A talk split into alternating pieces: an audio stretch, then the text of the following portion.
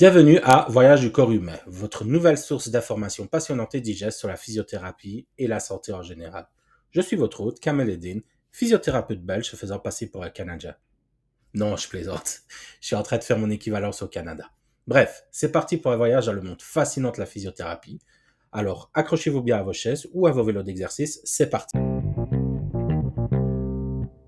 Commençons par l'histoire de la physiothérapie. Alors, la physiothérapie, c'est quoi? Non, ce n'est pas un massage relaxant avec de l'huile de lavande pendant que les baleines chantent en arrière-plan. Et non, ce n'est pas non plus une séance de torture où on va vous faire plier comme un bretzel. La physiothérapie, c'est une séance, une profession de la santé qui va viser à réhabiliter et améliorer le mouvement et la fonctionnalité du corps humain. C'est un peu comme la mécanique, sauf que vous travaillez sur des humains plutôt que sur des voitures. Bien que parfois, je vous assure, certains ont vraiment besoin d'une bonne révision. Mais revenons un peu en arrière, à l'époque où Hippocrate, le père de la médecine, pratiquait déjà une forme de physiothérapie, en utilisant le massage pour traiter certaines affections. Oui, vous avez bien entendu, les massages ne datent pas d'hier.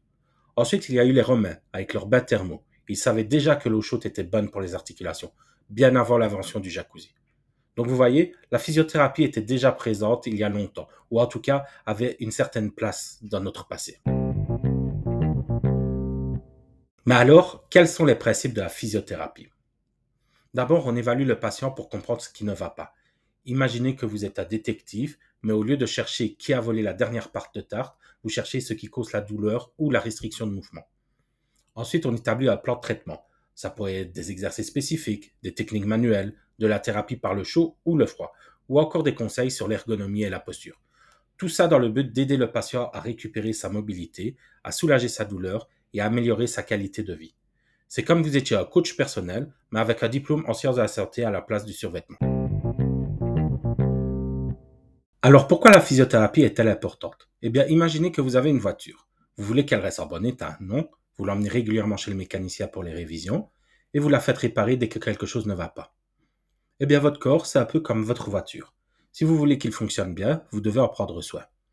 La physiothérapie peut aider à prévenir et à traiter une multitude de problèmes, des douleurs au dos aux troubles neurologiques. Elle peut même aider à améliorer la performance sportive. Et qui ne voudrait pas courir plus vite, sauter plus haut ou frapper plus fort? Bon, peut-être pas frapper plus fort, à moins que vous soyez un boxeur. Voilà, c'est tout pour aujourd'hui. J'espère que vous avez apprécié ce petit voyage dans le monde de la physiothérapie. N'oubliez pas de vous abonner pour ne pas manquer le prochain épisode où on parlera de l'anatomie du corps humain. Je suis Kamal Eddin, votre physiothérapeute préféré et guide dans ce voyage du corps humain. Restez curieux, restez en bonne santé et souvenez-vous, votre corps est votre plus grand allié. À la prochaine!